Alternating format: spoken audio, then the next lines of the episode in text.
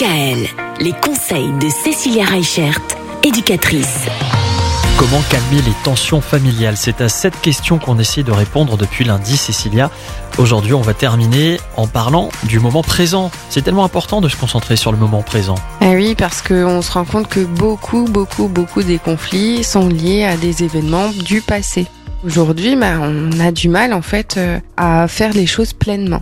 C'est-à-dire que euh, quand on est avec son enfant, même au parc de jeux, ben je vois souvent, euh, c'est pas une critique, hein, mais on voit souvent plein de parents qui sont sur leur téléphone plutôt que de profiter de ce moment avec leur enfant. On voit quand on, on, est à table, on le voit au restaurant, il y a de plus en plus de monde qui sont sur leur téléphone et plus connectés dans la vraie vie. Et c'est vrai qu'on passe à côté de plein de choses et euh, c'est souvent la source de conflits justement. Donc ce qui est important à, un moment donné, c'est d'arriver à prendre le temps d'observer ce qui se passe, d'arriver à mettre bah, du coup son téléphone de côté, essayer de voir les choses aussi avec les yeux de votre enfant. C'est-à-dire que pour votre enfant, ça va être un moment important que de jouer un jeu, que de voir un, dessin animé ensemble.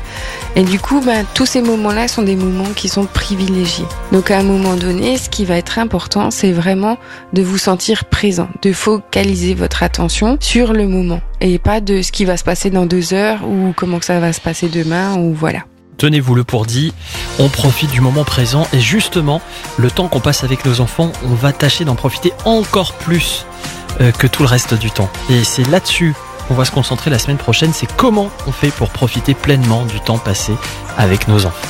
Retrouvez l'ensemble des conseils de DKL sur notre site internet et l'ensemble des plateformes de podcast.